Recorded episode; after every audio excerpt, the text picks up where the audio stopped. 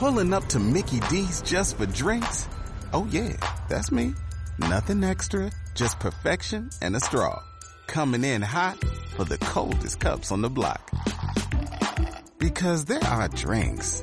Then there are drinks from McDonald's. Mix things up with any size lemonade or sweet tea for $1.49. Perfect with our classic fries. Price and participation may vary, cannot be combined with any other offer. Ba da ba ba ba.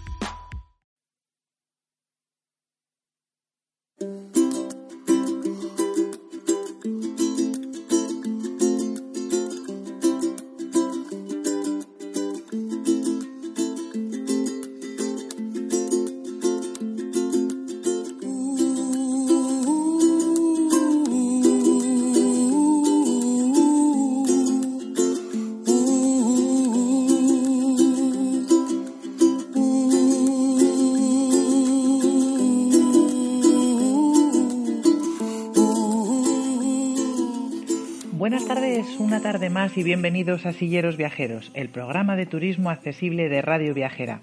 Esta tarde tendremos muchos consejos de la mano de Kitty Garrido, administrador del blog sillerosviajeros.com. Nos contará qué ayudas técnicas utiliza él para moverse en distintos destinos. Nos hablará de freewheel, de handbikes, de ruedas especiales para moverse por la montaña un montón de consejos que seguro que nos vienes bien.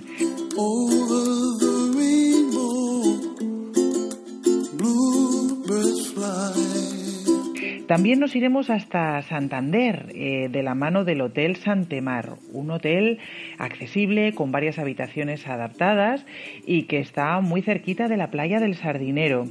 Eh, estaremos también en Cantabria descubriéndola de la mano de Suriñe. Suriñe, una persona invidente, quien acompañada de su perro guía, bueno, pues descubrió Cantabria y los lugares más, bueno, más curiosos, más enigmáticos.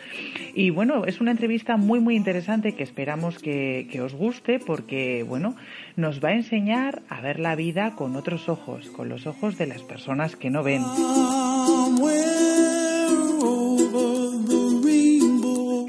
Y terminaremos yéndonos hasta Nueva York, eh, una ciudad fantástica, con un montón de lugares para poder visitar, de la mano de Alex, una persona con discapacidad, un usuario de silla de ruedas eléctrica, que bueno, eh, nos, nos va a ir acompañando a lo largo de varios programas, porque es un sillero viajero de excepción.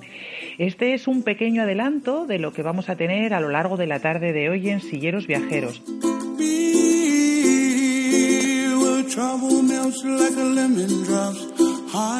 Como siempre os recordamos que nos podréis encontrar en nuestras redes sociales, en Facebook, en Twitter, buscándonos como Radio Viajera o como eh, Qualitas Vitae o Silleros Viajeros. Si queréis nos podéis enviar un correo electrónico a info arroba silleros.viajeros.com o a hola arroba radioviajera.com.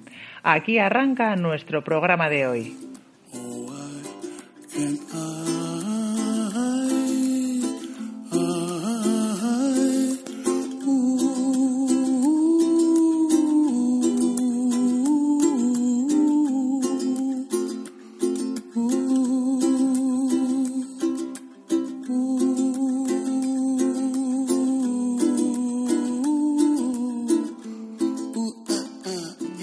Y como os adelantaba al principio del programa, Kitty va a estar con nosotros esta tarde para darnos unos pequeños consejos viajeros. Nos va a hablar de algunas ayudas técnicas que él utiliza personalmente en sus viajes porque, bueno, eh, está bien conocer qué cosas hay en el mercado que nos pueden hacer la vida más fácil. Buenas tardes, Kitty. ¿Qué tal ha ido la semana? Hola, buenas tardes, Izaskun. Bien, muy bien. Como siempre digo, viajando y descubriendo nuevos, nuevos lugares. Muy bien. Perfecto.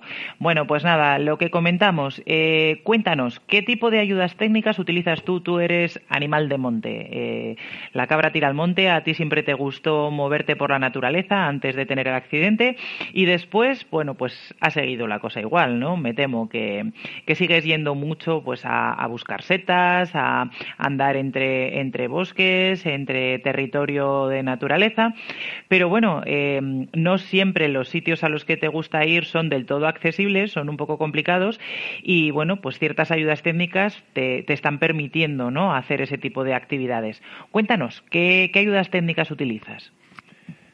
Bueno, la verdad es que eh, al principio iba siempre con, mi silla de ruedas eh, manual y, te quedas siempre te quedas corto cuando vas a ciertos terrenos o, cuando no es todo perfectamente accesible, no es todo muy liso y tal, te, lo encuentras muy complicado y, la verdad es que hay hay ayudas técnicas que, te hacen la vida más fácil y es cierto. Eh, yo principalmente ahora eh, casi casi eh, podría decir que casi cualquier camino es accesible para mí, aunque vaya en silla de ruedas. Eh, yo tengo una handbike, una Batek, y, y, con ella me desplazo por cualquier camino vecinal. a veces voy a por setas en terrenos. Sí que es cierto que no tienen que ser demasiado abruptos, pero, pero puedo meterme por muchos terrenos que, que antes era completamente impensable. puedo correr, puedo hacer multitud de cosas que, antes no, no hacía. Para, bueno, aquellos que nos estén escuchando, muchos de vosotros ya sabéis qué, qué tipo de elementos son estos eh, handbikes eléctricos, pero puede que alguno eh, o alguna escuchante no, no sepan en qué consiste. Cuéntanos exactamente qué tipo de ayuda es. O sea, ¿es, es, es una silla diferente? ¿Es un elemento extraíble, portátil, acoplable? Cuéntanos un poco. Eh, una handbike eh, en este caso, eh, eh, plegable, una handbike plegable, una handbike portátil, que es como la que yo tengo, es un, es un elemento, para que os hagáis una idea, es como una especie de bici, una, una especie de bici manual, en la que tú podrías desplazarte de una manera manual, con, con pedales en los brazos, o de una manera eléctrica, que es, que es mi caso. Lo acoplo a mi silla con un enganche que tiene especial y eh, así no tengo ni que bajarme ni subirme. Para echarla al coche es súper cómodo y eh, no tengo que dejar de utilizar mi silla, que al final es el elemento más cómodo donde estoy todo el día. O sea, básicamente es como si fuera un, un, manillar de bicicleta o de motocicleta que se acopla a tu silla y que hace que tu silla manual se convierta bien en bicicleta o bien en motocicleta en función de si el elemento que acoplas es manual o eléctrico. ¿Es así? Así es. Es más, eh, yo eh, particularmente y a nivel casero, a mi handbike yo le llamo mi motillo. O sea, porque al final es como una motillo. Entonces, a la idea que es como ir en Vespino. Perfecto. Y bueno, al margen de, esta moto, de esta moto eléctrica, esta motillo que, dices tú, em, ¿qué otro tipo de ayudas técnicas? Por ejemplo, em, el tema de las ruedas, eh, las ruedas de paseo, ¿no? Que, suelen llevar las sillas, son pues como en las bicicletas, ¿no? Eh, ruedas de carretera, ruedas finas, que cuando se meten en territorio pues eh, un poco embarrado o pedregoso, puede ser un poco complicado o incómodo, ¿no? Ir con este tipo de de ruedas. ¿Tú cambias tus ruedas? Sí, normalmente eh, las personas con, con, discapacidad que vamos en silla de ruedas, normalmente llevamos unas ruedas estrechas, parecidas a, las de la silla, a las de las bicis de, carreras, porque son más cómodas para moverse por ciudad, porque agarran menos al suelo y entonces eh, ofrecen menos resistencia para desplazarte y para hacer los giros, pero luego, por ejemplo, en según qué territorios, en según qué terrenos, eh, sobre todo en naturaleza, eh, o en terrenos más abruptos, eh, esta rueda sufre mucho y, la silla también. Y aparte, eh, nosotros notamos más en el cuerpo esos pequeños baches o esa, esa, ese terreno abrupto, ¿no? Entonces, yo utilizo otra, otro tipo de ruedas, son unas, una rueda Sol Road, para que se haga la idea de todo el mundo, son las ruedas típicas todoterreno, de las de las bicis mountain bike, que, ¿qué hacen? Que hacen que la superficie de, apoyo sea mucho más ancha, es muy, mucho más confortable ir en la silla, absorbe mucho mejor todos los baches y además es muchísimo más cómodo. Supongo que son ruedas de enchufe rápido que puedes cambiar y quitar en función un poco de, la zona que vayas, ¿no? Quiero decir, de la misma forma que nosotros, nos, los, que vamos andando, ¿no? Nos, ponemos deportivos o zapatos de vestir en función de lo que vayamos a hacer, pues en vuestro caso, un tipo de rueda u otra en función de dónde vais a ir. Exacto, como dices, yo cambio, yo cambio mis zapatos, ¿no? O voy con los zapatos de señorito por la ciudad, o voy con mis botas de monte por el campo. efectivamente, y lo mismo para tu silla. Oye, ¿y la última adquisición? Esa última adquisición que te has hecho que hacía tiempo que estabas pensando en comprarla, que sí, que no, que no, que sí, y ya, ya está en tu poder. Ya está en mi poder y ya la he probado. Oye, la verdad es que es una maravilla. Mm, ¿Sabes lo que pasa? Que cuando vamos muchas veces de viaje, eh, como al final eh, yo llevo siempre una maleta muy grande, eh, la silla, eh, las cosas de nuestro peque, mm, todo ya no nos cabe en el coche, ¿no? Y entonces la handbike hay veces que, que nos cuesta meterla también en el coche, entonces necesitaba algo eh, que me fuese útil para moverme, sobre todo en ciudades empedradas, en, en caminos pedregosos, pero eh, que estuviesen bien, pero que de, estos que nos generan problemas a nosotros con las ruedas pequeñas delanteras, pues eh, me he comprado un invento que la verdad es que me resulta súper útil. Es una, una silla, es una rueda giratoria que se, se, coloca en la parte delantera de la silla y es, se llama free wheel y hace que la silla se quede como un triciclo.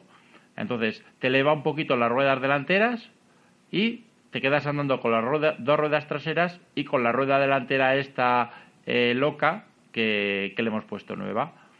Con ello, ¿qué haces? Eh, poder pasar por encima de todas las piedritas pequeñas sin engancharnos en ningún bordillo, sin peligro de poder dar la vuelta hacia adelante porque cogemos una base mucho más larga. La verdad es que es una muy buena opción para según qué terrenos. El problema en estos casos siempre es el mismo, ¿no? Eh, el dinero. Eh. este tipo de ayudas técnicas, eh, ¿son subvencionadas, no son subvencionadas? Mm, este tipo de ayudas técnicas, la pena es que no son subvencionadas. Nos hacen la vida muchísimo más fácil. Para muchos de nosotros probablemente son elementos con los que no podemos pasar sin ellos, pero por lo menos a nivel estatal eh, no, no, no, hay ninguna ayuda para, para comprártelos y son alimentos eh, normalmente bastante caros. ¿Te acuerdas más o menos qué precio pueden tener unos y otros? Así, a grosso modo, por hacernos una idea, si esto cuesta entre un euro y cien mil, más o menos. Nos quedamos con un pellizquito un poquito, no llegamos a los cien mil, pero sí más gordo. Entre, para que os hagáis una idea, una handbike eléctrica puede costar entre 5 o 6 mil euros aproximadamente, depende de los modelos y del tipo, y la Freewheel puede estar entre los 700 800 euros aproximadamente. Seguramente, igual depende del modelo, puedas encontrarlo un poquito más barato o un poquito más caro, depende de la casa. Pero la verdad es que es un invento. Y sobre todo es un invento para cuando viajas, por ejemplo, la Freewheel, para cuando viajas al extranjero. Ahora que, los, eh, que las compañías aéreas están dando, están poniendo muchos problemas a las baterías, eléctricas, eh, la Freewheel para manejarte en el extranjero es una gozada. Por ejemplo, cuando vas a países nórdicos y están todos los suelos son empedrados y con la silla de ruedas manual es un suplicio, eh, con la Freewheel puedes manejarte sin ningún tipo de problema. Encima pesa eh, muy poco y es muy cómoda para llevar en la maleta. Pero esto sí que es manual, ¿no? No hace que la silla sea eléctrica ni, ni te motoriza nada. Esto, esto es una ayuda, pero bueno, hay que comer para moverla, ¿eh? Bueno, pues oye, muchas gracias por contarnos em, estos truquillos, eh, estas ayudas técnicas que hay en el mercado. Y como os decimos siempre, si conocéis alguna, si conocéis alguna ayuda técnica especialmente interesante que queréis que demos a conocer, acordaros que estamos aquí para hablar de todo esto. Eh, nos podéis enviar un correo a info o hacernos las sugerencias que queráis a través de nuestras redes sociales. Eh, Equalitas Vitae en, en Facebook, arroba Equalitas Vitae en Twitter o eh, Silleros Viajeros en Instagram. Y también a través de los perfiles de las redes sociales de la radio, Radio Viajera.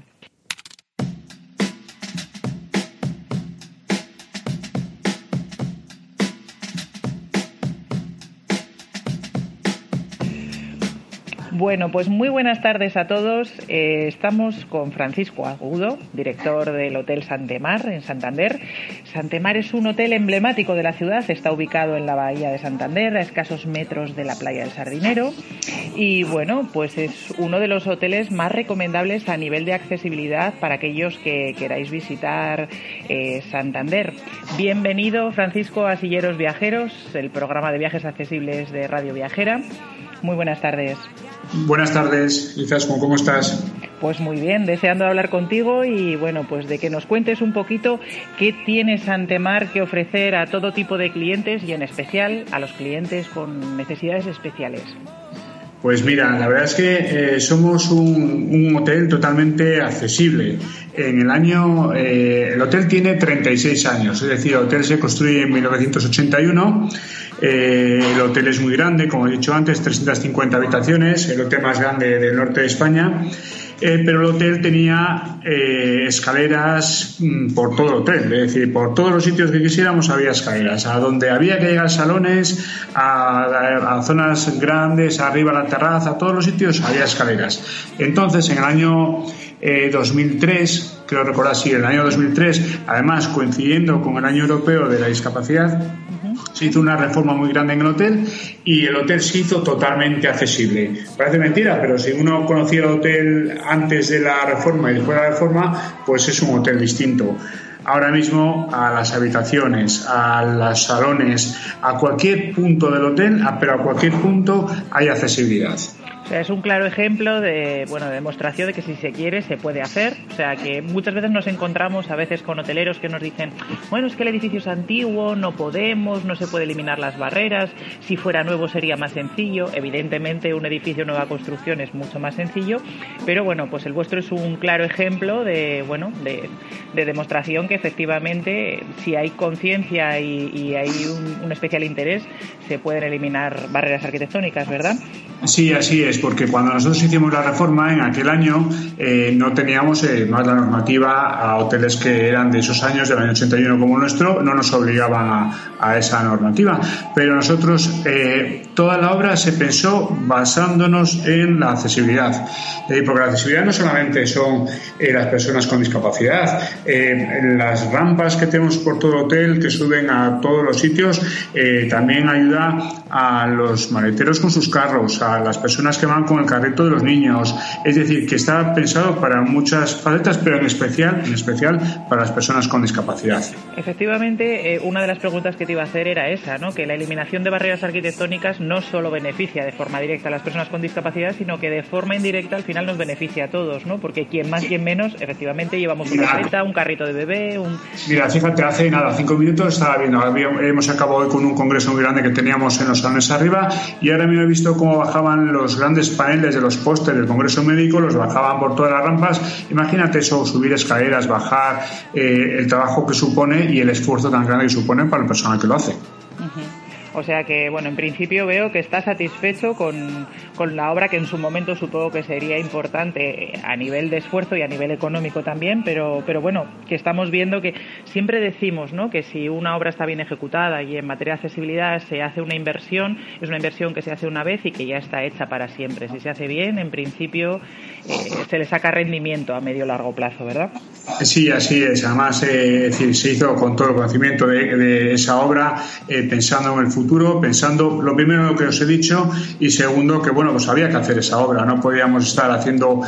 ya habíamos hecho años atrás pequeñas rampas intentando llegar a la cafetería, es decir, chapuzas, chapuzas para intentar buscar soluciones, pero hasta que no se hizo esta gran obra, realmente es ahora cuando podemos decir que el hotel es totalmente accesible.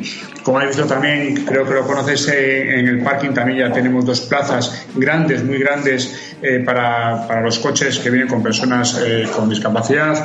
Es decir, que intentamos buscar por todos los medios que alguien se sienta a gusto en este hotel. Es decir, que las habitaciones ya que tenemos dos, no son un número muy grande, esperemos hacer más. Ya también las hemos reformado varias veces, porque también las camas hay que cambiarlas, eh, eh, son más modernas las que vienen ahora, con los mandos, con todo. Bueno, procuramos. Tenéis camas articuladas, que esto no es muy habitual en los hoteles. Sí, eso es, hace muy poquito. a favor. Hemos cambiado los colchones porque se utilizan mucho. Es eh, las dos habitaciones que tenemos, pues cuando llega la temporada alta, cuando hablamos de los meses de mayo, junio hasta octubre, prácticamente puedo decir que están ocupadas todos los días. Una grandísima noticia. Sí, además, mira, y ahí, por ejemplo, eh, el hotel en temporada alta, eh, hay una clientela que tenemos de toda la vida, como muchos hoteles de Santander, los veraneantes, eh, pues ya van tienen una cierta edad. Nos están pidiendo que, por favor, no, habitaciones preparadas como las que tenemos para personas con discapacidad, pero sí nos están diciendo ya que eliminemos las bañeras, que pongamos duchas. Es decir, que, que ya tenemos que ir adaptándonos a también a las necesidades que el cliente nos va Claro, efectivamente. Y mira, otra cosa que quería comentarte. Si mal no recuerdo, vosotros tenéis alguna de estas habitaciones adaptadas, o las dos, no lo sé, eh, comunicadas con otras habitaciones. ¿Estoy en lo cierto? Sí, sí es así. Tenemos dos que son seguidas, eh, las dos adaptadas, pero la segunda adaptada está comunicada con una habitación no adaptada. Por lo tanto, para cuando viene eh, una familia con una persona con discapacidad, entonces que puedan estar juntos uno con el otro. Claro, esto, es, algo muy habitual también. A nosotros nos llega mucha, mucha solicitud de información de, turistas extranjeros que suelen viajar con asistentes y que, bueno, no les gusta, eh, bueno, pues compartir habitación y el hecho de las habitaciones comunicadas para ellos es, un, es una gran ventaja. Y me consta que además os están llegando eh, turistas desde distintas agencias que trabajan turismo accesible que han conocido bueno pues vuestras vuestras habitaciones y que ya es a día de hoy sois el referente para ellos, para estas agencias en, en Santander cuando tienen que alojar a clientes con discapacidad. Bueno, la verdad es que sobre todo, mira, desde la entrada del hotel que antes teníamos unas escaleras enormes, se levantó todo aquello, que puedas entrar ya desde la puerta, eh, desde la puerta principal a cualquier punto del hotel, eh, la verdad es que yo estoy encantado. Es decir, me parece que la obra que ha hecho nuestra empresa en este campo ha sido magnífica. Fantástico. Eh, bueno, te iba a preguntar, pero ya nos has dicho que sí, que soléis tener clientes con necesidades especiales, con lo cual, bueno, pues eh, es, importante también poner un punto en esto y, que, bueno, pues que, se animen también, pues más empresas turísticas, más hoteleros, porque hay veces que siempre tienen esa duda de decir, jo, realmente voy a tener un retorno a la inversión que hago. Eh, las entrevistas que estamos haciendo con, distintas, eh, distintos alojamientos que habéis apostado por ello, la mayoría estáis, estáis coincidiendo en que efectivamente le estáis sacando un rendimiento y, os están viniendo clientes con discapacidad de forma más o menos asidua, con lo cual, no, bueno, no sé cuál es tu percepción. Sí, así es. Es decir, no te puedo decir ahora de cara al invierno si ocupamos más o menos. Se ocupan, se ocupan, porque incluso, mira, para hacerte un ejemplo, y como tenemos confianza, nosotros llega el invierno y, intentamos ocupar, no te, son 350 habitaciones, nueve plantas. No, no tenemos todas las plantas abiertas, que, no es que estén cerradas, sino que intentamos utilizarlos, eh, eh, alojarlos en plantas más o menos juntas, pues, bueno, pues para ahorrar calefacción, luz, pues bueno, por las cuestiones del invierno cuando tenemos baja ocupación. La planta segunda, que es donde están las dos habitaciones que tenemos, prácticamente la tenemos encendida siempre, porque si no es un jueves es el miércoles, y si no es el sábado, si no el domingo, siempre hay un día que tenemos la habitación ocupada con alguna persona con discapacidad. Y eso de verdad que, que dices, económicamente es igual para nosotros es muy importante, lo llevamos a gala y ojalá tuviéramos encima esa planta todo el año, porque pues tiramos Perfecto. Bueno, pues eh, si alguien quiere visitar vuestro hotel, si alguien se quiere alojar en vuestro hotel, ¿dónde os puede buscar? ¿Qué, ¿Cuál es vuestra página web? Pues en la página web, la de hotelsantemar.com, o si quieren entrar también la de hotelesantos.com, que es el grupo de hoteles al que pertenecemos. Eh, pero si no, hotelsantemar.com, ahí nos encuentra. Y ahí puede hacer la reserva, si no, llamándonos al 942 27 2900, que estaremos encantados de atenderles. Pues oye, muchísimas gracias. Eh, chicos, silleros, silleras, ya conocéis un nuevo lugar donde poder alojaros en Santander, Hotel Santemar, y Francisco y su equipo estarán encantados de, bueno, pues de enseñaros eh, un poquito esta maravilla de ciudad en un alojamiento que os puedo decir personalmente que merece la pena. Muchísimas gracias, Francisco, por estar con nosotros y nada, esperamos verte pronto por allí. Muchas gracias a vosotros y el que espero veros pronto aquí es a vosotros y a todas las personas que vengan que serán bien recibidas y los eh, trataremos de verdad con mucho cariño, como se merecen. Un abrazo rodante, Francisco. Un abrazo, adiós.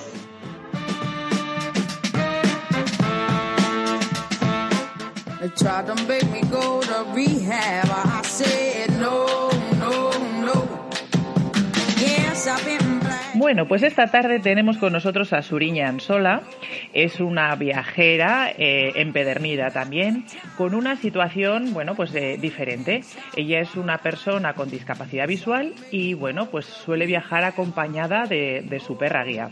Eh, nos va a contar un poquito, bueno, pues sus experiencias viajeras y, bueno, y nos va a descubrir un destino en el que ha estado recientemente, en Cantabria. Suriñe, muy buenas tardes y bienvenidas Silleras Viajeros. Hola, muy buenas tardes. Suriñe, como persona con discapacidad visual, ¿qué necesidades tienes cuando viajas? Bueno, yo creo que al final, como cualquier persona, pues a la hora de organizar un, viaje, pues necesitas pues organizar, decidir a dónde vas a ir y organizar las actividades, los alojamientos y todos este, estos temas. Lo que sí es verdad que con discapacidad visual, en mi caso que, soy ciega, pues a la hora de elegir un destino, pues para mí va a ser muy importante el organizarlo previamente, o sea, tener un poco atado lo que es el tema de, cómo llego al lugar, el transporte, alojamiento y es muy importante el, el, lugar, la localización del alojamiento que me quede cerca y que pueda llegar a las distintas actividades que vaya a hacer. O sea, a mi prima, pues igual que si voy a visitar una ciudad, pues que el alojamiento esté en el centro, aunque tenga en, ocasiones pues que mm, estar buscando pues por, por tema de, pues, de precios, porque siempre en el centro pues puede ser si te vas al primero, más, más caro, que irte a las, a las afueras, que, igual estás a cinco minutos del centro. Pero bueno, tengo la dificultad de llegar, entonces bueno, tengo que pues, hacer una investigación más, más exhaustiva para eso, compatibilizar mi presupuesto con que el, el alojamiento esté en una zona cercana, estratégica para las actividades que vaya a hacer. ¿Vosotros en, los alojamientos necesitáis habitaciones especialmente adaptadas? ¿Tenéis algún tipo de necesidad específica como pueda tener, por ejemplo, un usuario de silla de ruedas? ¿O básicamente lo podéis suplir a lo mejor con la atención del personal de recepción o con una explicación? No sé, ¿qué, cuáles son vuestras necesidades en ese aspecto, en el alojamiento? Bueno, hoy por hoy, y, yo siempre lo digo porque, porque, aparte soy técnica en accesibilidad, entonces tengo la doble vertiente, ¿no? Como profesional y como usuaria de que lo vivo. Eh, yo diría que eh, los alojamientos para las personas eh, ciegas no están, no son accesibles en su gran mayoría, o sea, no son. Y la, la decir alguna habitación adaptada, pues no, eso no, no existe en, en, en la actualidad. Y la única manera de que un alojamiento sea accesible es con la atención del personal. O sea, porque tú al final eh, es una discapacidad complicada, porque pues tenemos dificultad en el tema de orientación y movilidad, saber dónde están las las cosas, los elementos, pero que bueno, eso con cinco minutos de una persona pues cualificada más sentido común, porque creo que tiene que tener las, dos cosas, eh, te puede, tú puedes llegar al hotel y te puede eso, enseñar el camino a, tu habitación, tener sentido común, de darte la habitación más cercana al ascensor o a la salida, pues para que tu, tu camino sea, tu, tus desplazamientos sean cortos y te los puedas aprender, pues que te pueda indicar, pues, pues tonterías como dónde están los enchufes en la habitación, ¿no? O, dónde está, cómo se, cómo se enciende el aire acondicionado, la calefacción, o eh, cosas como eh, los artículos de baño, el champú y, estas cosas, cuántas veces tienes que experimentar porque no tienes ni idea de lo que es. igual te estás poniendo el body milk en la cabeza, ¿no? exactamente. Entonces, este tipo de asistencia o estas explicaciones, eh, habitualmente el personal de recepción os la da sin que la tengáis que pedir o más bien sois vosotros los que solicitáis y decís, oye, mira, me puedes echar un capote, me puedes explicar esto. No, normalmente somos nosotros. Eso no quiere decir que, ha habido ocasiones que te sorprenden gratamente y, lo hacen. Les viene de, por iniciativa propia, pero hay veces que no, o sea, la gran mayoría pues incluso te dan la tarjeta y la clave del wifi, no te dicen el número de habitación. Es como que tú por, por ciencia infusa vas a, leer el, que te tocó la 204. O sea que yo creo que un poco lo que, lo que, la sensación que tenemos en general y que, y que nos están transmitiendo otros usuarios con, con diferentes discapacidades es que muchas veces falta formación, ¿no? Que no se sabe muy bien, la gente no sabe muy bien cómo tiene que tratar a, a un cliente con diversidad funcional y que muchas veces a lo mejor, bueno, pues con unos cursos formativos o con un poco de concienciación podría mejorarse mucho, ¿no? La experiencia turística de, de, bueno, de todos nosotros. Sí, eso sin duda, y, no solo de, el trato a, la persona con discapacidad, sino también de conocer las, las cuestiones de accesibilidad que tiene tu establecimiento. A mí me ha pasado pues en, museos o en sitios que vas y preguntas, oye, ¿tenéis algún, algún material, alguna información accesible para personas ciegas? En audio, en, en táctil, que bien sea relieve o braille. No, no, no tenemos. Y luego entras a la sala y descubres que tiene un braille espectacular, que te están explicando que me pasó hace poco y entras y empiezas a leer y te están eh, lees en braille toda la descripción de, de, lo que estás viendo en la sala. Entonces, pues yo creo que es en, en dos sentidos, ¿no? En cómo tratar y luego pues conocer tus carencias y tus y tus, virtudes. Puntos fuertes. Tus puntos fuertes y venderlos también. Oye, Surín, ¿y tú sueles viajar sola, acompañada? ¿Cómo lo haces? Pues en, en las dos. Las dos. Eh, viajo mucho y viajo mucho acompañada y sola, sobre todo eh, sola por tema laboral o de estudios. Y, y, por ocio, pues la, verdad que acompañada. Me gusta ir con familia, amigos. Y, lo que sí siempre, o prácticamente siempre, te acompaña tu perro guía, ¿no? Tu perrita guía. Exactamente, sí. Desde, desde hace cinco años y medio puedo decir que nunca viajo sola, porque como sí o sí va mi perra guía Ivy. ¿Y has encontrado alguna vez algún problema por viajar con perro guía? Pues ahí hay, hay dos temas. Está, por un lado, en viajes internacionales es bastante complicado eh, viajar con perro guía, pues porque te exigen lo mismo que viajar con una mascota, pese a que nosotros tenemos más obligaciones que, que un, eh, usuario de mascotas, porque tenemos esos controles mucho más estrictos, ¿no? Digo yo, eh, sanitarios y tal. Y eh, nos los ponen pues bastante complicado y depende de qué país, pues casi imposible ir. Y luego en, dentro de España pues sí, o sea, todavía hay resistencia, o sea, hay alojamientos que te dicen que no y tienes que eh, negociar, andar, eh, mira que por ley, qué tal. Eh, yo por denunciar solamente he denunciado una vez un restaurante y no, no tanto porque me dijera no, no entres con el perro guía, sino que luego me dijo, bueno, si quieres entrar, ve por la puerta de atrás. Entonces ya eso me pareció el grado de discriminación eh, pero luego, por otro, o sea, por otro lado, si negocias, pero con fuerza, ¿no? Yo muchas veces entro a un restaurante y me dicen perros no.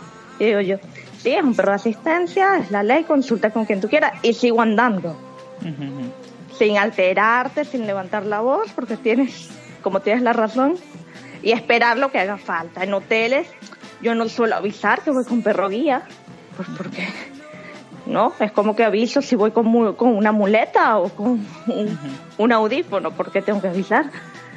Yo entro con mi perro guía y bueno, hay muchas veces hay revuelo, pero bueno, yo tengo la paciencia, averigua, habla con quien tú quieras. Sí, porque sabes que tienes, que tienes la razón y que tienes derecho a ello. Bueno, y ya nos vamos a Cantabria, eh, que ha sido uno de los últimos viajes que has hecho, ¿no?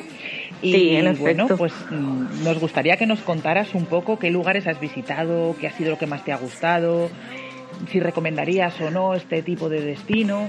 Cuéntanos un poco, ¿qué te ha parecido Cantabria? Pues a mí Cantabria ha sido una caja de sorpresas, porque eso que lo tengo muy cerquita, porque vivo en San Sebastián, pues no lo había descubierto pues en todo su potencial. Y es un destino, o sea, que tienes de todo sea, tienes de todo. Tienes naturaleza, gastronomía, cultura. O sea, es maravilloso. Y la gente, súper, súper maja. Y a mí me encantó muchísimo el, la, la, cueva del Soplao, por ejemplo. O sea, me, me parece que es un sitio donde puedes experimentar tantas sensaciones, o sea, que muchas veces, o sea, porque por ejemplo estuve en, en Altamira y en el Soplao. Pues lo más conocido tal suele ser Altamira. Lo que pasa es que, bueno, pues yo me quedo con el soplado porque Altamira sí, o sea, la, réplica está súper bien lograda, la neocueva. Pero bueno, no, no sientes las sensaciones del soplado que estás en el sitio real, estás en una cueva real, respirando el aire de nuestros ancestros. o sea, y que sientes la temperatura, la humedad, oyes el agua, o sea, el eco, ¿no? Un poco el eco, eso es. Y por supuesto tienen unos, unos guías maravillosos que te van pues contando todo y, preguntas y no sé. O sea, visitaste la neocueva de Altamira, que también es accesible para, para, para, usuarios de silla de ruedas. Sí, sí. Y, creo que tienen también alguna parte que es táctil o, bueno, están trabajando algo, ¿no?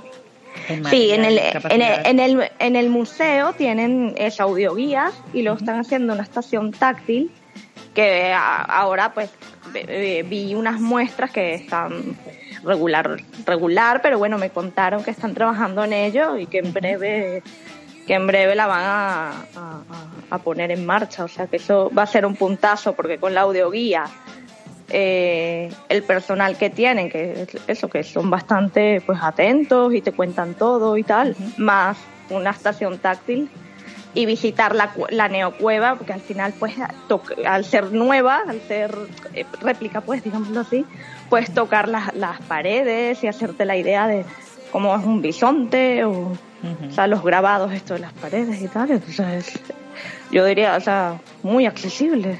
La capacidad Lo puedes disfrutar. que tenéis que tener vosotros es increíble. ¿eh? yo, yo no sé si, si con mis manos sería capaz de hacerme a la idea de la forma de un bisonte, eh, habiendo visto eh, te tienen que ayudar te tienen que ayudar un poquito, eso sí. Bueno, ¿y qué más cosas habéis visto? Eh, me, han, me han comentado que, que, algo que te impactó mucho fue mm, el Monumento Natural de las Secuoyas.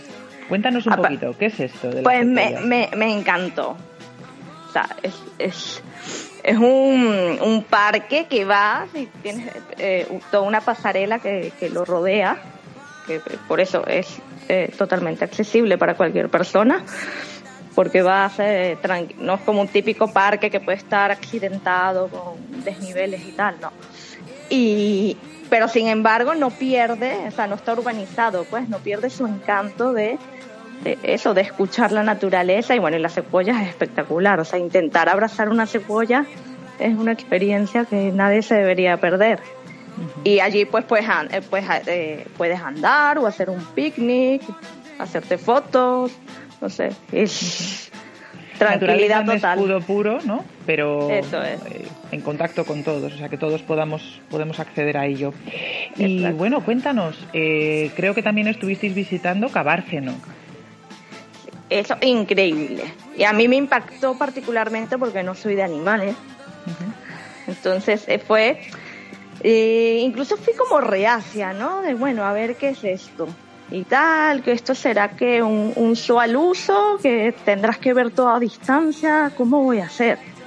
Y no, no, todo lo contrario, o sea, se flexibiliza la, la, la visita de una manera de, pues, eso, que puedes tener otras sensaciones, pues, no sé, cuando fuimos a ver a los elefantes, evidentemente no puedo eh, ver a los elefantes, pero eso, escucharlos, o sea, estábamos tan cerca que escuchabas, entonces le lanzamos manzanas y escuchabas cómo luchaban por las manzanas. Luego, eso sí, vi a un rinoceronte de cerca, incluso eh, me dejaron tocarle el, cuerno, algo impactante. Y luego lo de eso, eh, sujetar a un, a un águila y a un, a un búho. Jamás me imaginé yo con un búho, o sea, sentir eso, el peso y la, bueno, y lo, lo, imponente de un águila es bestial. Que está, esa sensación de adrenalina y, y ¿cómo es? Incredulidad. Es eso. Veo que, que, te ha gustado Cantabria, ¿eh? que te ha cautivado. Sí, ¿Lo recomendarías a, otro, a otros viajeros? Sin duda, sin duda, y yo volveré porque o sea, creo que me queda mucho por, por conocer y sí, lo altamente recomendable porque no sé, para muchos es desconocido y tiene mucho que ofrecer y para todos los gustos y, y hay bastantes cosas accesibles, o sea que... Luego además es una comunidad pequeñita, cómoda de recorrer. Si quieres volver por allí, danos un toque, que te daremos algún consejo que otro. Conocemos bien aquella zona. Pues muy bien, tomo nota. Suriñe, ¿qué recomendaciones eh, eh, harías a personas con discapacidad visual que no estén habituadas a viajar? Porque muchas veces, bueno, pues ya sabes, tenemos miedo, ¿no? A la primera vez, a ver qué, qué me voy a poder encontrar. Tú que ya eres una experimentada viajera, ¿qué recomendaciones les harías? Bueno, sobre todo que piensen en, en aquello que les gusta, aquello que desean conocer y que se animen a informarse y, pueden siempre pues informarse, hablar, hablar con gente que haya viajado, gente que eh, tenga pues eh, necesidades diversas como eh, o sea que pueda pues darle consejos de cómo de cómo organizar los viajes pero sobre todo que que no tengan miedo, que parte del viaje, que muchos de los miedos que pueden tener las personas ciegas es el desorientarse, ¿no? Ir a un entorno desconocido, pero que eso es parte del viaje. O sea, yo muchas veces cuando viajo, pues parte de mi, de mi conocimiento del sitio va a ser pues perderme y patearme las calles y, ir a comer a la primera, al primer bar o cafetería que encuentre y, y eso, y preguntar y, saber que hoy en día hay muchos de eh, blogs y sitios, como puede ser el, vuestro, que, en los que te puedes informar, que ya no es como antes.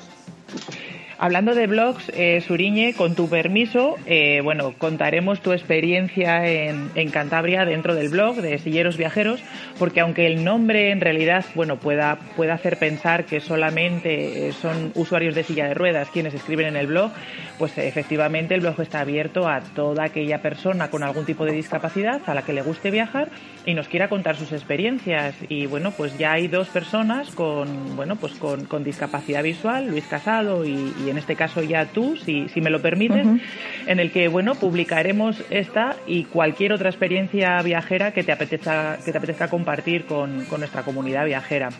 Si, si, te parece bien, yo directamente aquí te pido el permiso para poder publicar pues tu experiencia en nuestro blog. Pues encantada. Muy bien. Pues oye, Suriñe, muchísimas gracias por estar esta tarde con nosotros, por compartir con, nuestros escuchantes tus, tus, experiencias por Cantabria y tus consejos. Y bueno, aquí tienes tu casa para cuando quieras venir a contarnos todo lo que te apetezca. Un fuerte abrazo rodante y muchas gracias por haber estado con nosotros. Muchas gracias a vosotros por vuestra invitación. Hasta siempre.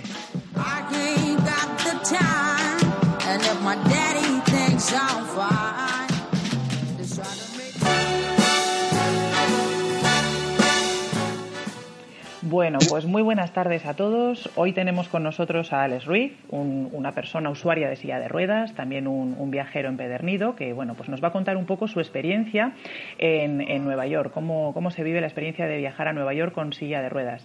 Bienvenido a, Silleros Viajeros, el, el programa de viajes accesibles de Radio Viajera. Hola Alex, ¿qué tal? Hola, buenas tardes. Muy buenas tardes. Por empezar un poquito y ponernos en situación, eh, bueno, ¿nos podrías contar o podrías contarnos a, los, a los oyentes qué tipo de discapacidad tienes tú? Tengo una discapacidad física, una distrofia muscular desde, desde pequeño y voy en silla de ruedas eléctrica. Perfecto. Eh, bueno, has viajado a, Nueva York, un viaje muy, muy interesante que seguro que muchos de nuestros eh, escuchantes o oyentes están deseando oír hablar sobre tu experiencia. Pero si te parece, vamos a empezar por, por el principio, por el viaje en avión. ¿Cuántas horas viene a durar un viaje hasta Nueva York? Dura unas ocho horas y media más o menos de ida y un poquito menos de vuelta perfecto. Y bueno, ¿qué, problemas nos podemos encontrar en el caso de, un viaje tan largo? A mí se me ocurre, por ejemplo, que, bueno, no, es que se me ocurra a mí, es que es una de las preguntas que nos suelen lanzar, ¿no? Eh, nuestros, nuestros seguidores en el blog nos suelen enviar correos preguntando, oye, ¿cómo eh, podemos hacer para el tema del baño en viajes largos en avión? Eh, hay, hay baños adaptados en viajes así cuando se cruza el charco, se puede, hay algún tipo de silla dentro del avión en estos viajes largos o no. ¿Qué nos puedes contar al respecto, Alex? Bueno, el viaje en avión a Nueva York y, para cualquier viaje que haces en avión en silla de ruedas no hay ninguna facilidad para el tema del baño. El baño que hay en el avión es inaccesible, aunque hay un, letrerito que sale de la silla de ruedas, no sirve para nada, no, no puedes ir. Entonces, para viajes que no son tan largos, eh, no hay problema porque son dos o tres horas y puedes ir antes de entrar y ya está. No tiene por qué hacer falta de usar el, de ir al baño. Eh, pero para un viaje como este de ocho horas, em, la única opción es en el propio asiento eh, apañárnoslas como podemos. En el caso de, Nueva York, nosotros fue algo más cómodo porque viajamos en business por tema postural. Yo necesitaba hacer cambios de postura durante el vuelo. Entonces había un poquito más de intimidad porque los asientos estaban un poquito más separados y con unas sábanas que te proporcionan para el descanso, pues podíamos hacer un poco estilo tienda de campaña para, para tapar un poco y tener un poco más de intimidad. Perfecto. Bueno, perfecto, ¿no? Lo ideal sería poder, poder pasar al baño, ¿verdad? Pero bueno, sí que es importante saber cómo otros usuarios, bueno, pues solucionan este, este problema o se enfrenten con estas situaciones, ¿no? Para, bueno, pues para dar kits o claves para, para otras personas que puedan vivir esa misma situación. Em, otra pregunta que suele ser bastante habitual, porque tú eres usuario de silla de ruedas eléctrica, ¿verdad? Sí. Vale. Otra pregunta que suele ser bastante habitual es eh, ¿qué pasa con la silla de ruedas eléctrica? Porque, por ejemplo, las sillas manuales en muchas ocasiones sí que pueden llegar hasta la misma puerta del avión y ya la puerta del avión se, se, transfiere a la silla transfer y ya después te acceden y desde la misma puerta del avión ves cómo bajan tu silla a la bodega. En el caso de las sillas de ruedas eléctricas, ¿existe esta posibilidad también o por obligación hay que facturarla igual que una maleta? Eh, hay que facturarla en el momento de que tú estás en facturación eh, y te ponen la pegatina en la maleta y la pierdes de vista, te ponen también una pegatina en tu silla de ruedas, pero puedes pedir, que yo siempre lo he hecho y no hay ningún problema, que estar en tu propia silla hasta la puerta del avión.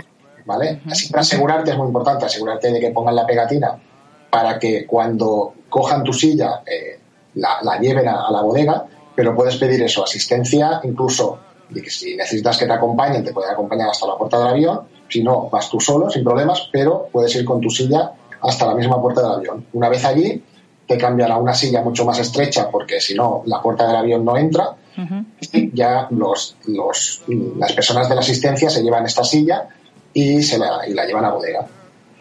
Pero entonces esta, esta opción yo creo que es mucho más, más tranquilizante ¿no? para todos. O sea, el hecho de decir, sé que hasta la puerta del avión he tenido mi silla y prácticamente desde ahí la bajan a bodega. Que es, Puede ocurrir algo, pero siempre es un poco más complicado ¿no? que facturarla desde el inicio.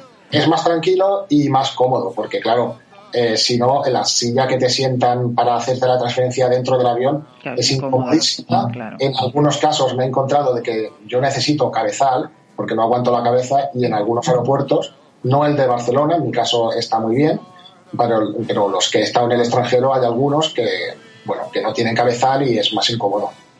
Perfecto. Bueno, pues eh, esto yo creo que nos va a ayudar a muchos porque siempre surge esta duda, ¿no? De que, qué pasa con mis sillas, si puedo llegar hasta allí o no.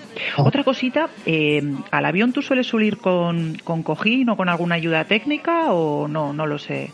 No, no, no, no, no, no necesito ni cojines ni nada. A ver, no es, para, no es muy cómodo el asiento del avión, pero para viajes de dos o tres horas que hemos hecho, que son la mayoría, aguanto puede aguantar bien, aunque pues ya, ya digo no es cómodo. Y para el viaje a Nueva York mm, cogimos business precisamente por eso, porque es un poquito más cómodo el asiento e incluso se puede reclinar totalmente como si fuera una cama, queda ah, estirado, entonces eh, vas mucho más cómodo. Claro, puedes ir haciendo cambios posturales, efectivamente. Muy bien, muy bien. Bueno, pues nada, ya sabemos cómo, cómo has llegado hasta allí con el avión y ahora ya nos metemos en materia. Eh, Nueva York, ¿en qué época del año viajaste? ¿Cuándo fuiste allí? Fuimos en agosto, más que nada porque era la única opción para ir, porque tanto mi pareja como yo trabajábamos y el único momento que teníamos libre era el mes de agosto. ¿Y qué tal? ¿Qué, nos puedes contar? Bueno, te iba a preguntar si viajaste solo o en grupo. Me comentas que viajas con, viajaste con tu pareja. ¿Viajasteis los dos solos? Sí, sí, los dos solos, sí. ¿Y qué tal? ¿Qué tal la experiencia? ¿Qué nos puedes contar sobre el destino? ¿Qué, qué, lugares no nos podemos perder si vamos a Nueva York? Bueno, para decir que Nueva York es eh, mi destino favorito, era el sueño que tenía desde pequeño, que por fin lo puede conseguir y es que todo lo que puedo contar de Nueva York es, es, es de 10. O sea, mm, de hecho, ojalá estuviera más cerca para repetirlo. Es bonito todo. Nosotros fuimos 10 días, mm, incluso se nos hizo corto. Eh, eh, lo bonito de Nueva York es pasear, perderse, ver, mirar hacia arriba sobre todo, porque todo es muy alto. Y, bueno, aprovechar los días que se va a tope, no parar. ¿Y es oro todo lo que relucen? Porque dicen que Estados Unidos en general el nivel de accesibilidad es, es muy, muy bueno y que en general la gente usuaria de silla de ruedas allí se siente muy cómoda. ¿Qué nos puedes contar? ¿Es cierto o es, o es una leyenda urbana? Sí, la verdad es que está bastante bien adaptado todo. A ver, el metro, por ejemplo, que es comodísimo para moverte en una ciudad tan grande como ella, em, no todo el metro es adaptado. Por ejemplo, yo vivo en Barcelona. De todos los sitios que yo he viajado, eh, de fuera de Cataluña, de fuera de España. Barcelona es el más adaptado, Nueva York no le llega tanto, hay muchas estaciones no adaptadas y eso es un problema porque incluso mm, nos hemos encontrado eh, cuando bajábamos en alguna estación de allí eh, el que estaba adaptada el ascensor no funcionaba, eso sí que es un problema. Entonces teníamos que volver a coger otro, otra vez el metro y bajarnos en la siguiente adaptada para ver si el ascensor funcionaba. Eso sí que nos hemos encontrado que estaba un poco más dejado pero establecimientos estaban muy bien adaptados la gran mayoría, eh, las calles muy bien, con sus rebajes en los pasos de cebra, la verdad es que muy bien. O sea, es, un destino recomendable por lo que veo, ¿no? Sí, sí, se puede viajar sin problemas en silla de ruedas. De todo lo que viste en Nueva York, ¿qué es lo que más te ha gustado? Vale, nos dices que, Nueva York en general te ha encantado, lo estamos viendo, pero ¿habría algo en concreto que merecería la pena destacar? Algo que dices, mira, es que si vuelvo a Nueva York, sí o sí tengo que ir a tal sitio porque me encantó, o, o no hay nada especialmente todo, te gustó tanto, tanto, tanto que no hay nada que, merezca la pena eh, reseñar? Me costaría decidirme solo por una cosa, podría decir varias. Por ejemplo, eh, lo que tengo un gran recuerdo es eh, Times Square, porque fue lo primero, primero que vi de, Nueva York, porque cogimos el hotel muy céntrico, que estaba apenas 5 o 10 minutos a pie. claro, eso es, un, es muy bonito, es una plaza muy famosa. también es un sitio muy especial subir al Empire, Mm, por, por, la altura, porque claro, es el piso 86 y es espectacular, tanto las vistas desde el, Empire como mm, Rockefeller, que yo recomendaría más el Rockefeller, aunque no sube tanto, pero claro, desde el Rockefeller puedes ver el Empire. Entonces es más bonito. Muy bien. Hasta de la libertad, es que son muchas, muchas cosas. O sea, que, que es una ciudad que sí o sí hay que visitar al menos una vez en la vida, ¿no? Sí, mínimo una vez. Oye, y hablando del hotel, eh, ¿qué tal el nivel de accesibilidad del hotel? ¿Cumplía tus expectativas? ¿Tenía alguna carencia? ¿Qué nos puedes decir al respecto? Bueno, el hotel estaba bastante bien, estaba mm, muy bien situado, como he dicho. La accesibilidad era bastante buena. Lo que pasa que, claro, eh, con la experiencia que vamos teniendo ya de los últimos viajes, pues vas teniendo en cuenta más cosas. Nosotros, por ejemplo, una cosa que no, nunca nos habíamos planteado era fijarnos en el suelo si tenía moqueta o no tenía moqueta, porque nosotros usamos una grúa para moverme pues de la silla a la cama, la ducha, etcétera. Entonces nos dimos cuenta que eh, ese hándicap nos encontramos al llegar a la habitación de que tenía moqueta. Entonces, claro, las ruedas de la grúa cuesta girar con una moqueta. Eso ya, a partir de ahí ya es otra cosa que, tenemos en cuenta a la hora de reservar. Es eh, importante, claro. Sí. Luego, por ejemplo, eh, en Nueva York sí que tenía un poco de problema para la ducha porque era un banco de ducha y estaba un poquito arrinconado y era complicado entrar con la grúa. Eh, es, bueno, es, a veces te encuentras cosas de estas, la gran mayoría de veces está bien, pero mm, son tantas cosas a veces que hay que tener en cuenta. Pero yo lo que hago es, bueno, evidentemente todo lo. Ya, ya conocéis a Travel Experience, nosotros nos organizan siempre los viajes con ellos y, la verdad es que es, es ir mirando hoteles, eh, pedir fotos y, bueno, cuando vemos uno que, vemos que está bien, pues para adelante. Se ajusta a vuestras necesidades. Oye, el tema de la grúa que comentas, eh, ¿cómo solucionasteis el problema? ¿Te la llevas de casa, la alquilas allí? ¿Cómo, cómo solucionáis este tema? Bueno, cuando viajamos tiene que ser alquilada, sí, sí. Claro, porque en plan irnos de casa como el caracol, ¿no? Complicado.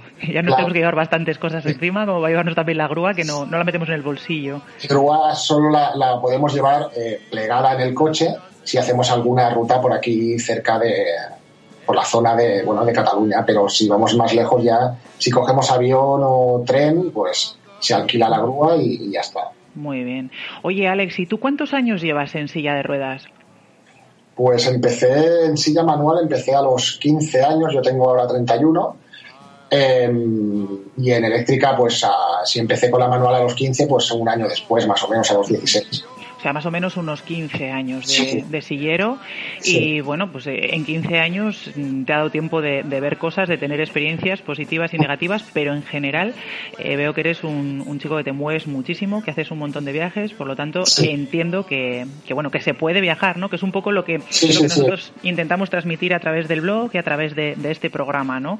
Eh, incentivar a la gente a, bueno, pues a que vean que efectivamente con, con distintos tipos de discapacidad, si, si te gusta viajar, se puede, nos vamos a encontrar con probablemente con alguna situación un poco conflictiva o algún problemilla, pero lo podemos ir solventando sobre la marcha. No sé, ¿cuál es tu experiencia? ¿Animas a la gente a que salga de casa? ¿Sí? ¿No? ¿Qué nos cuentas? Sí, sí, sí, sí, que, no se queden en casa, que salgan, que hay sitios muy chulos por ahí. Eh, yo soy usuario de viajes bastante activo los últimos, podría decir, cinco años. Antes viajaba, pero no era tan a menudo. Ahora, una o dos veces al año salimos, siempre al extranjero. Mm, vemos diferentes países, culturas y, animar a la gente a que viaje porque sí que es verdad que, siempre te encuentras alguna cosilla que no está del todo adaptado, pero, pero bueno, todo tiene solución, se, arregla y ya está, pero que, está muy bien, que, hay mucho, mucha conciencia afuera y, que te pone facilidades si, si las pides y, y, ningún problema, que se puede, se puede ir. Pues oye, muchísimas gracias por compartir tu experiencia con nosotros, Alex. Ha sido muy gratificante. Y bueno, pues nada, eh, lo dicho, chicos y chicas, ya veis cómo, bueno, pues eh, el salir está en, nuestra mente, en nuestra cabeza, en, tener ganas y bueno, pues en, ponernos a ello. Alex, muchísimas gracias por, por contarnos tu experiencia y oye, aquí tienes tu casa para cuando quieras contarnos cualquier otro viaje. Vale, un placer. Lo mismo, un abrazo rodante. Vale, hasta luego.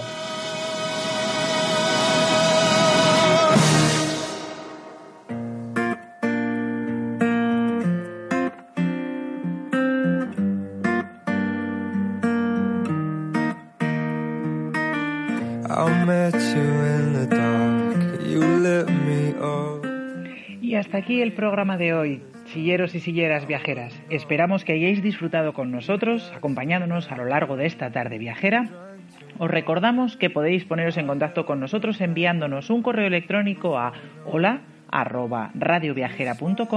o directamente al correo electrónico del programa info arroba sillerosviajeros.com. Que tengáis una semana llena de fantásticas noticias y de grandes descubrimientos en materia de turismo accesible. Nos vemos la semana que viene. Un abrazo rodante, silleros.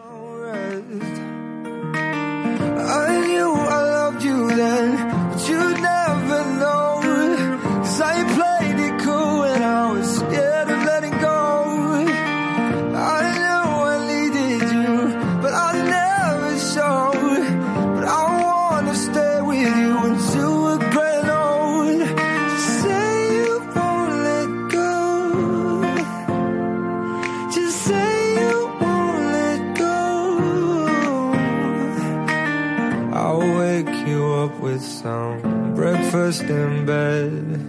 I'll bring you coffee with a kiss on your head.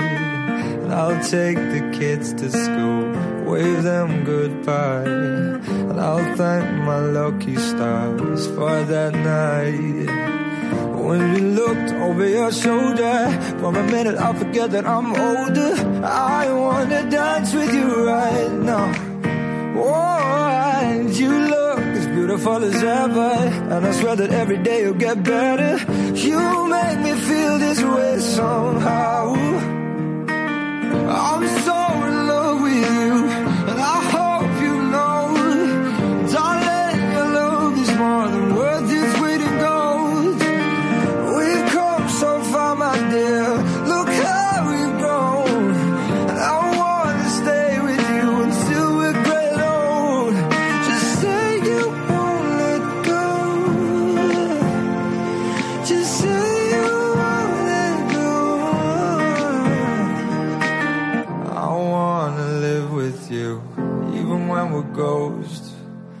were always there for me when I needed you most.